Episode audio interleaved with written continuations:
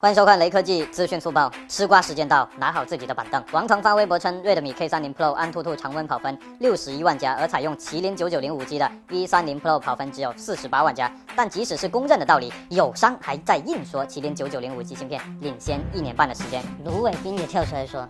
怎么整天上班刷微博啊？真的是。